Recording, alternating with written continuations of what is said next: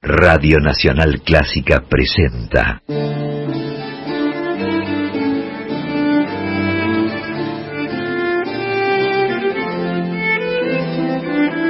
Clásica en La.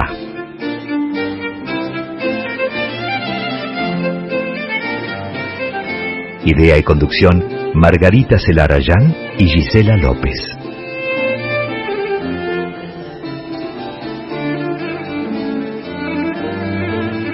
Hola, ¿cómo están? Comenzamos Clásica en La, como cada jueves a partir de las 18. Compartimos este espacio que desde el año pasado, 2020, dedicamos a las actividades, creaciones, trayectorias de compositoras y de directoras de todos los tiempos. Somos dos las responsables de este programa. Yo soy Margarita Celarayán y mi compañera, mi socia, mi coequiper es Gisela López. ¿Cómo estás, Gisela? Hola Margarita, buenas tardes. Un gusto compartir con vos de nuevo estas dos horas de música clásica, información, noticias, historias y el destaque para esas mujeres que en la música clásica han hecho mucho y son muchas las que han quedado fuera un poco de la historia oficial, por así decirlo. Así que en estas dos horas, además de la música y esa información, agradecerles a ustedes, a vos, que en su casa, en el trabajo, quizás a través de un podcast, al día siguiente de esta salida de Clásica en La, a través de Radio Nacional, ya están escuchando y compartiendo como podcast todo este material que hemos preparado para ustedes. Siempre hacemos como un viaje, como un recorrido eh, de esas vidas y esa música que a veces no es tan conocida, Margarita. No sé a dónde viajamos hoy. Sí, siempre tratamos en la primera hora de hacer un viaje en el tiempo, al pasado, para conocer historias de varias compositoras o la historia de una compositora. Y hoy elegimos a una figura una compositora de las primeras décadas del siglo XX para compartir su historia y también, por supuesto, su música. Así que nuestro viaje hoy nos lleva a Ámsterdam, y comienza en los últimos años del siglo XIX.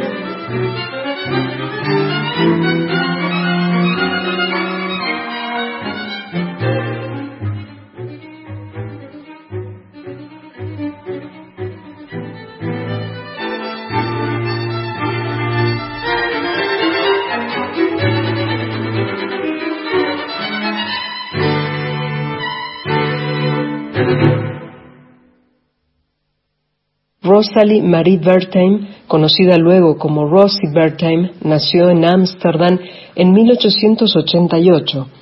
Era la mayor de los cuatro hijos de una familia judía de buena posición económica.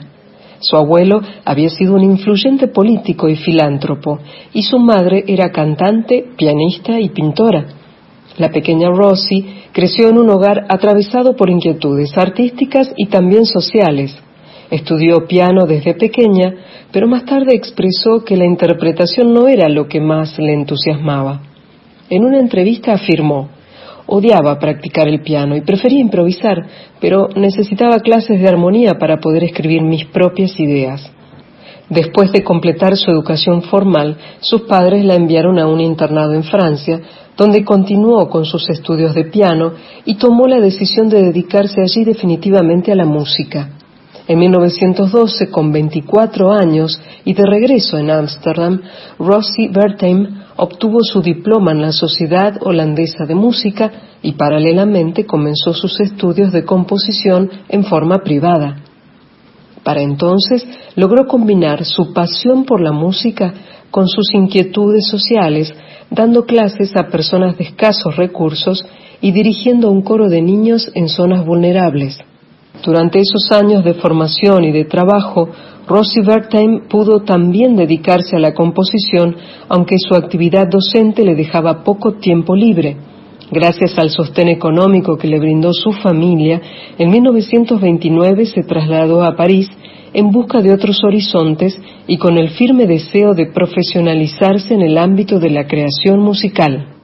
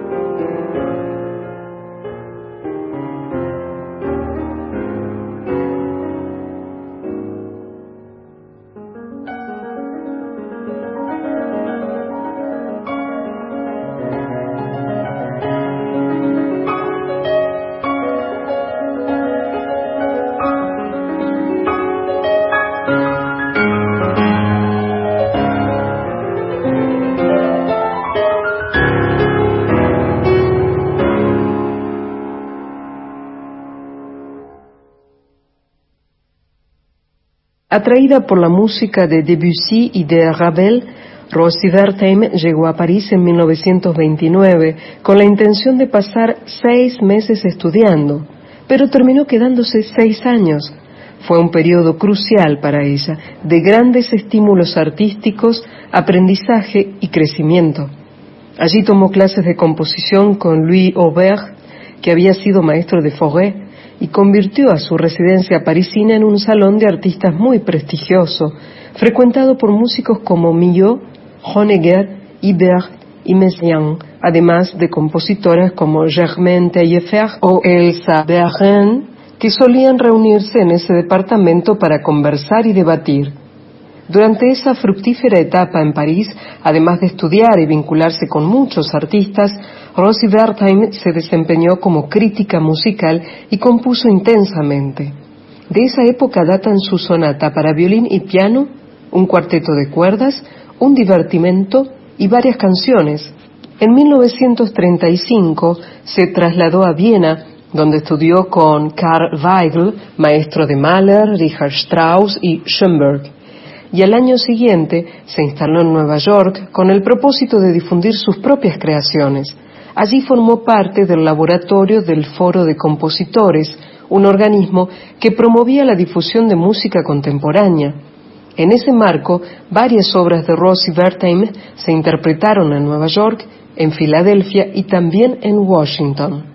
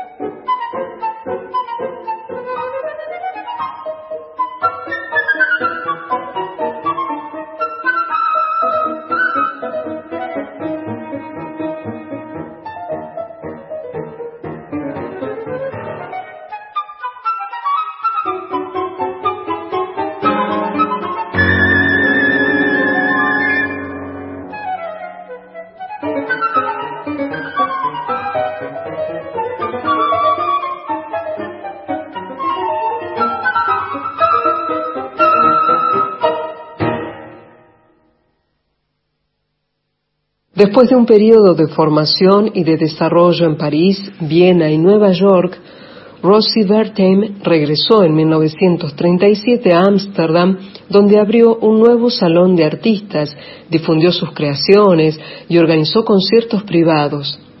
Sin embargo, el estallido de la Segunda Guerra Mundial destruiría todo eso.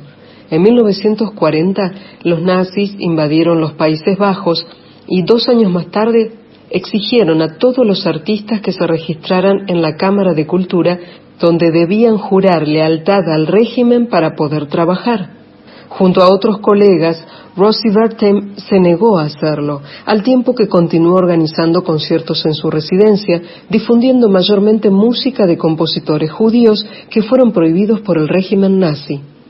Como mujer profesional, soltera y judía, ella misma se encontraba en una posición muy vulnerable, pese a lo cual ayudó a otras personas perseguidas a las que escondió en el sótano de su casa.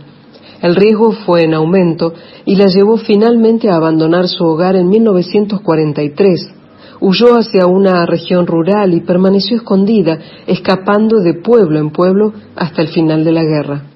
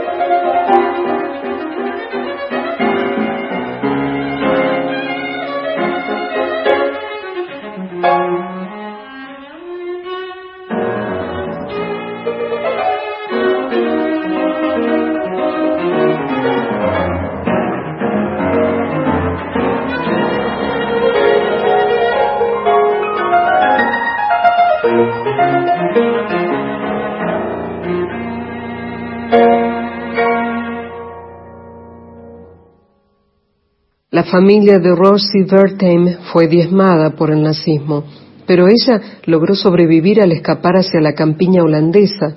Cuando la guerra finalizó, la compositora permaneció en Laren, una localidad al norte de los Países Bajos. Allí continuó enseñando y se involucró fuertemente en la vida cultural y musical de esa ciudad.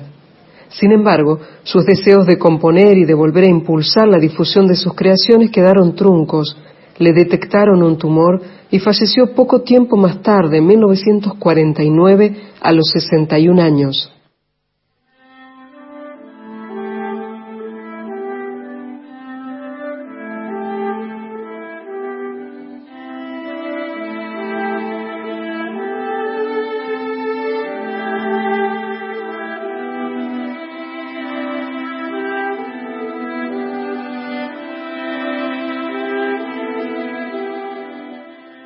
Rosie Bertheim compuso cerca de un centenar de obras.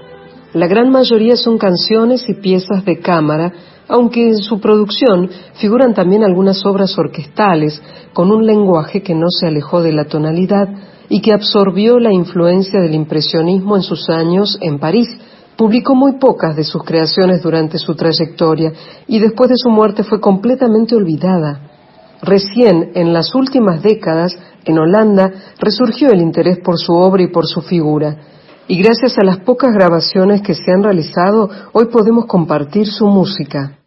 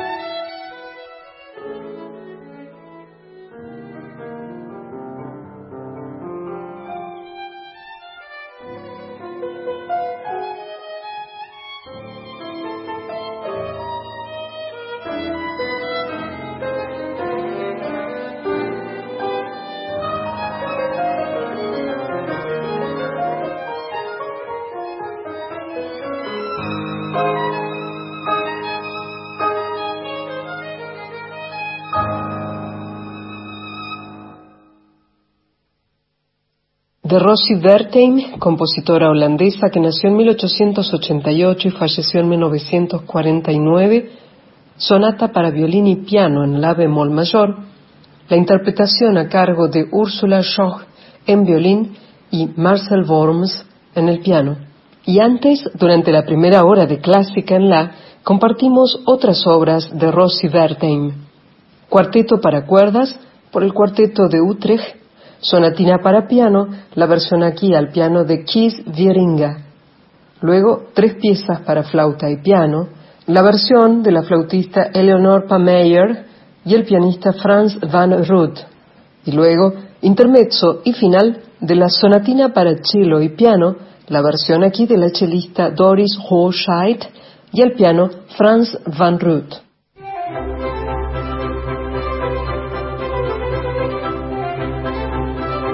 Una radio con todos incluidos. 96.7 Clásica y pública.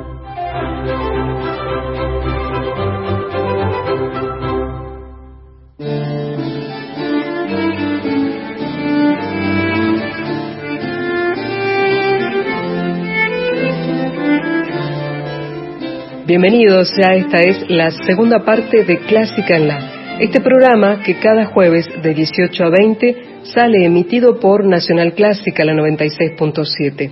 Yo soy Gisela López y muchos de ustedes ya saben que junto a Margarita Celarayán hemos creado y conducimos este segmento de música clásica con perspectiva de género. Nuestras redes sociales están a tu disposición, sobre todo para que tengamos ese intercambio con cada uno de ustedes. De alguna forma nos hacen saber si les parece bien las propuestas que tenemos, aquellas voces a través de la música, de las palabras, de las entrevistas, de las informaciones que volcamos no solo en nuestro programa, en estas dos horas que producimos semanalmente para ustedes, sino también a través de contenidos que tenemos en nuestras redes sociales. Te estoy hablando de Twitter, Facebook e Instagram.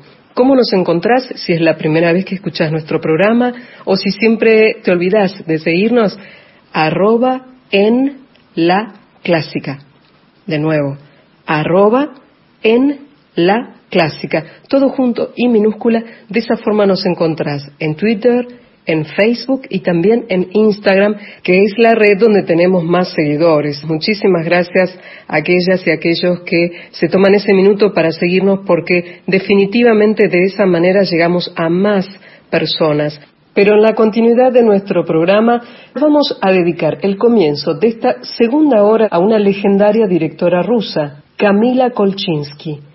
En un rato, Marga nos va a contar más sobre esta directora legendaria, pero antes compartamos una de sus grabaciones, en este caso, el tercer movimiento del concierto para violín y orquesta en la menor, opus 82 de Alexander Glazunov. La interpretación en el violín a cargo de Ilya Kaller, Orquesta Sinfónica de la Radio Nacional de Polonia, y claro, la dirección de Kamila Kolchinsky.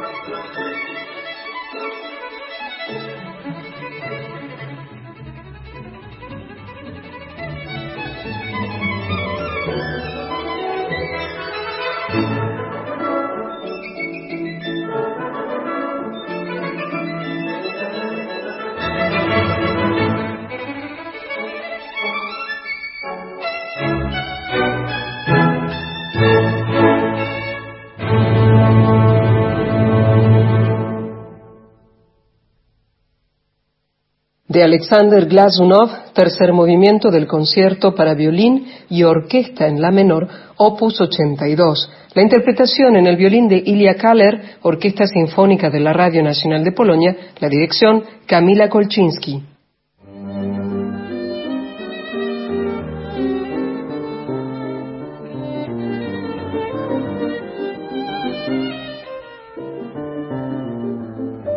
Seguimos en Clásica en la hasta las 20 por la 96.7 y como anticipaba hace un rato Gisela, vamos a dedicar este momento del programa a una de las primeras directoras profesionales que pudieron desarrollar su actividad en el siglo XX. Ella fue Camila Kolchinsky, que nació como Camila Kolchinskaya en Moscú en 1937. Camila Kolchinsky estudió primero violín en el conservatorio de su ciudad natal y empezó su actividad musical inicialmente como violinista desde muy joven, pero cuando planteó en el conservatorio que quería estudiar dirección, le dijeron que eso no tenía ningún sentido, no tuvo práctica prácticamente apoyo por parte de sus maestros ni de su familia, pero a pesar de eso ella estudió y se graduó en el Conservatorio de Moscú, después completó un doctorado en dirección orquestal en el Conservatorio de Leningrado, la actual San Petersburgo, y a mediados de la década del 60 ganó el concurso nacional de jóvenes directores del Teatro Bolshoi de Moscú.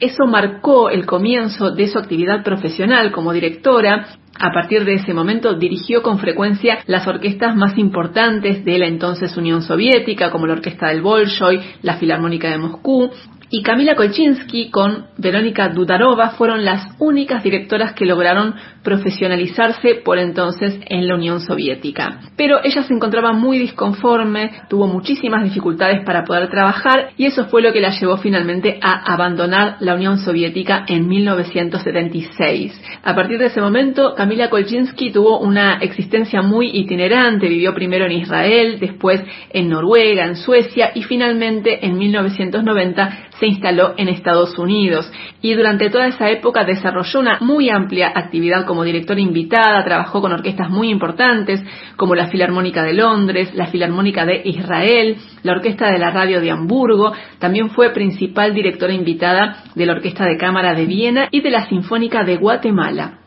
Camila Kolchinsky tuvo también una muy amplia actividad docente, como profesora de violín y también de dirección, enseñó en conservatorios de Estados Unidos, como la Manhattan School of Music, y también en Noruega, en Suecia y en la Academia Menuhin de Stad, en Suiza.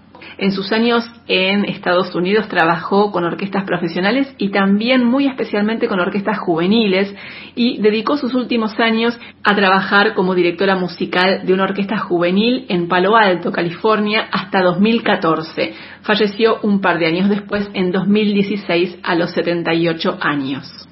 Hay muy pocos registros de Camila Kolchinsky dirigiendo y el único editado comercialmente es un álbum del sello Naxos, del cual estamos compartiendo algunos momentos musicales y ahora vamos a escuchar de ese disco La romanza para violín y orquesta opus 11 de Antonin Dvorak por Ilya Kaller en violín con la Orquesta Sinfónica de la Radio Nacional de Polonia dirigida por Camila Kolchinsky.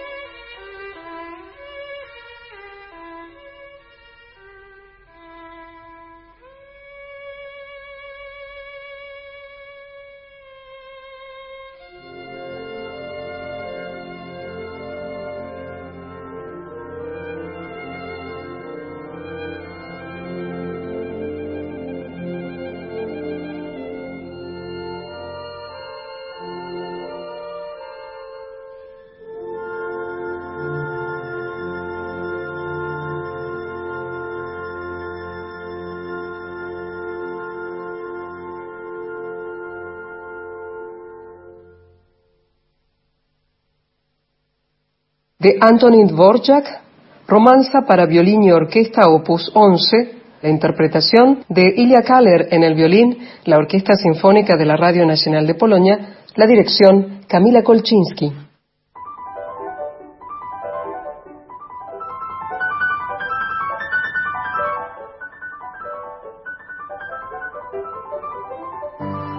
Seguimos en Clásica en la hasta las 20 por la 96.7 y cada tanto cuando podemos nos gusta también en este programa resaltar iniciativas, actividades que tienen que ver con la temática del programa justamente, que es no solamente la visibilización de la actividad de compositoras y directoras, sino también aquellas acciones que tienen por objetivo incidir en el panorama para que el mundo de la música clásica sea más igualitario en términos de género. Y definitivamente están pasando muchas cosas, Margarita, que cuando lo charlamos previamente a la preproducción, nos damos cuenta que lo virtual ha de alguna forma posicionado estas chances de saber, de esta información que es necesaria para mover otras cosas, para percatarnos y para hacer políticas nuevas quizás. En este caso estamos hablando de noticias que nos llegan sobre, por ejemplo, ciertas estadísticas que ha hecho una organización en Europa, ¿verdad?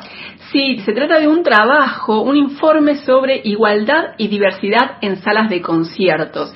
Es un trabajo que realizó una fundación con sede en Inglaterra que se llama Donne, Donne UK. Es una fundación que se dedica a impulsar iniciativas para generar cambios positivos y revertir la inequidad de género en la industria musical. Y lo que hicieron las investigadoras de Donne fue una estadística que tomó en cuenta la programación de 100 orquestas de los cinco continentes en los años 2020-2021. Son orquestas de 27 países y entre esas agrupaciones incluye una orquesta argentina, que es la Filarmónica de Buenos Aires, y también orquestas de la región como la Filarmónica de Montevideo, la Orquesta Nacional de Chile, la Sinfónica de San Pablo y otras cuatro orquestas brasileñas. Y lo que se observó en esta estadística que tomó en cuenta, como decía, 100 orquestas de todo el mundo, fueron las obras y los compositores y compositoras programados por esas orquestas.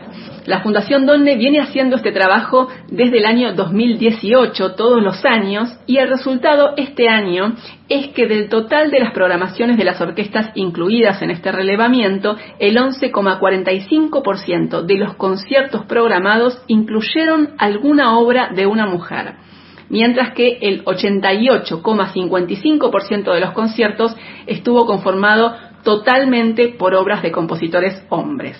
O sea, 11,45% de los conciertos programados en todo el mundo por las orquestas más importantes de 27 países incluyeron alguna obra en sus conciertos de alguna compositora. Definitivamente son datos que le dan mucha sustancia a todo lo que hay por hacer, por el camino por recorrer todavía y sin embargo ya es importante que se estén haciendo estas cosas, Margarita, estos datos precisos, concretos y sobre todo de los últimos meses y del último año pasado, pese a que estamos en una situación particular de pandemia. Claro, por supuesto que esta situación de pandemia incide también en estos resultados y también es cierto que ha habido una mejora en términos generales en comparación con los relevamientos que hizo esta misma fundación en los años anteriores pero lo cierto es que la inequidad sigue siendo abrumadora si ponemos la lupa en algunos detalles y señalamos, por ejemplo, que solo el 5% del total de las obras programadas por estas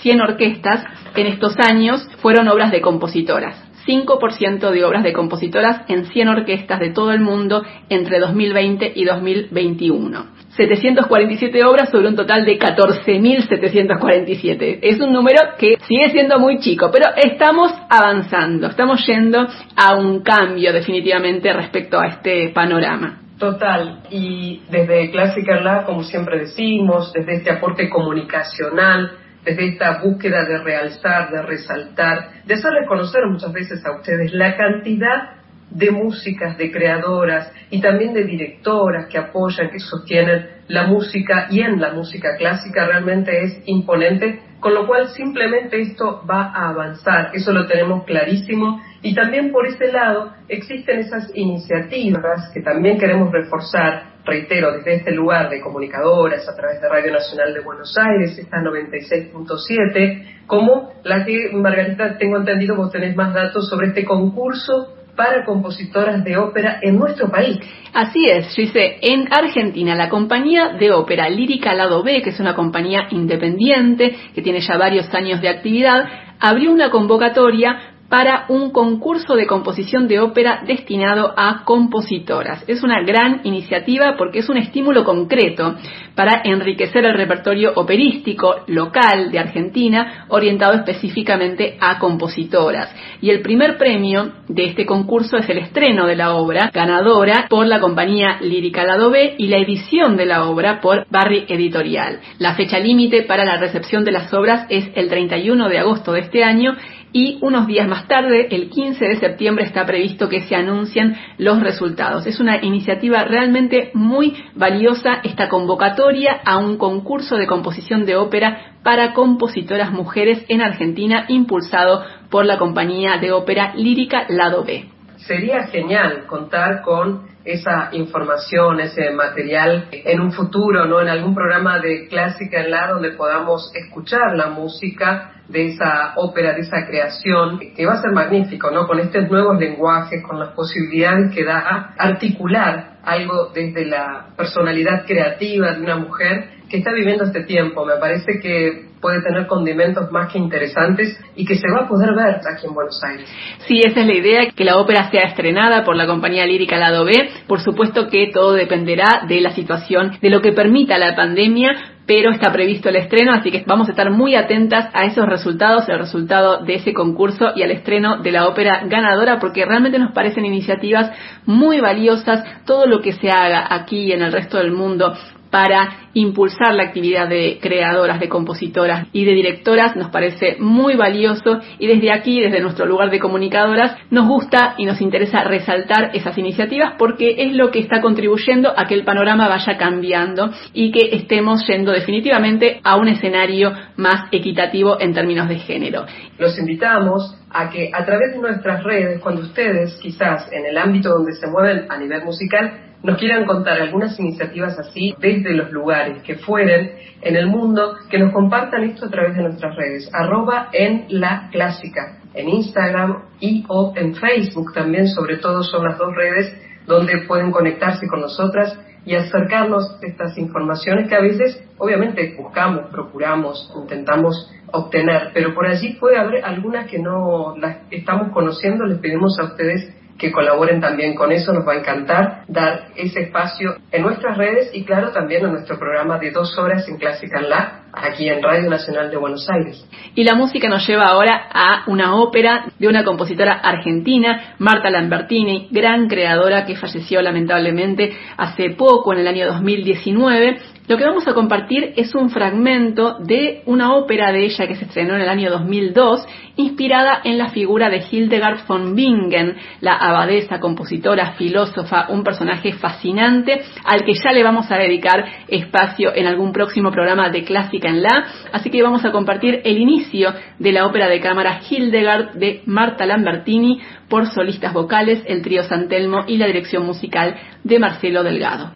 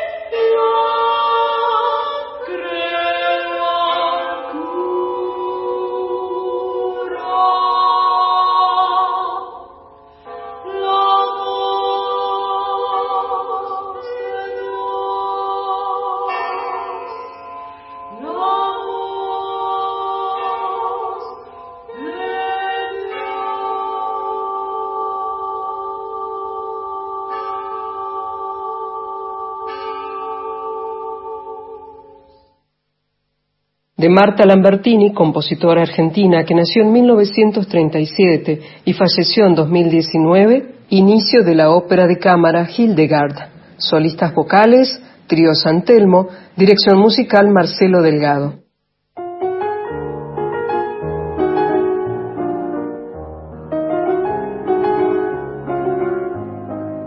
Nos vamos acercando al final de Clásica en la de hoy y vamos a dedicar este último tramo del programa a nueva discografía, nuevo material discográfico con música de compositoras y en este caso elegimos un álbum editado este año por el sello polaco Dux con música para piano de Grażyna Basevich. Grażyna Basevich fue una gran compositora y violinista polaca que vivió entre 1909 y 1969, que ya estuvo presente en otros programas en Clásica en La, fue la compositora más importante de Polonia, estudió en el conservatorio y en la Universidad de Varsovia y más tarde estudió también composición nada menos que con Nadia Boulanger en París y hasta comienzos de la década del 50 ella desarrolló de forma paralela su actividad como violinista y como compositora, hizo presentaciones en salas de concierto de diversas ciudades de Europa, pero en 1953 decidió dejar de lado la interpretación y dedicarse por completo a la composición. Grażyna Basevich dejó una producción muy amplia y muy variada que va desde piezas para piano hasta obras de cámara, sinfonías, conciertos, canciones, cantatas, música para ballet, una producción muy amplia y realmente muy valiosa la de la compositora polaca Grażyna Basevich, de quien vamos a escuchar la primera de sus sonatas para piano, una obra que compuso en 1930 cuando tenía poco más de 20 años y que se grabó por primera vez para este disco que estamos presentando hoy. Escuchemos entonces la sonata para piano de Grażyna Basevich, obra de 1930 por Joanna Sohatska en piano.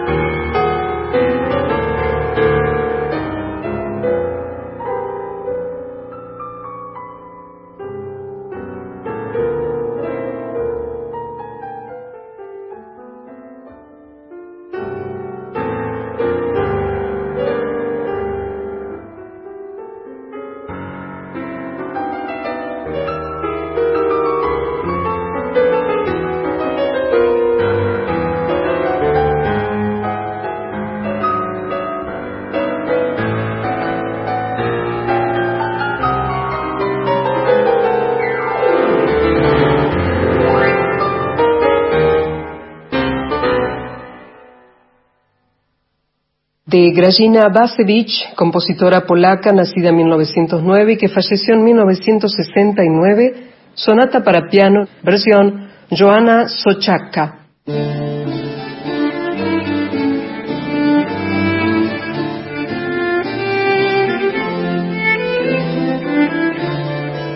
Y aquí llegamos a los minutos finales de otro Clásica en la Margarita, aquí en Radio Nacional de Buenos Aires, Nacional Clásica, la 96.7, claro.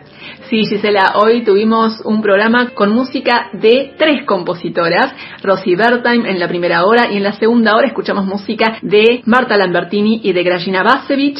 También compartimos la trayectoria de una notable directora del siglo XX que fue Camila Kolchinsky y conversamos a propósito de noticias, información, iniciativas que tienen que ver con la temática central de este programa, que es visibilizar la actividad de compositoras y de directoras y tratar de que cada aporte nos conduzca a un panorama, un escenario más igualitario en términos de género en el mundo de la música clásica. Todo eso compartimos hoy en Clásica en La. Volvemos el jueves próximo a partir de las 6 de la tarde. Nos queda agradecer el trabajo de Diego Rosato, Ignacio Guglielmi, que hacen la compaginación y edición de cada programa, a aquellas operadoras y operadores del control central de Radio Nacional de Buenos Aires, que ponen al aire cada programa a partir de las 6 y hasta las 8 de la noche cada jueves. Y claro, la gratitud siempre a la preproducción de Margarita Celarayán, que indeclinablemente se pone al hombro toda la preproducción del programa y así por suerte es el resultado. Eh, gratitud a cada like a cada me gusta, a cada comentario. A todos ustedes, muchas gracias por estar del otro lado, siempre nos hace bien. Mi nombre es Gisela López, que estemos bien.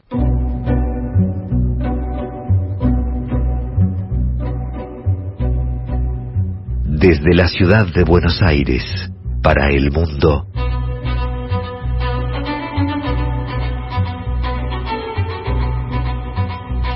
Radio Nacional Clásica 96.7 La radio pública.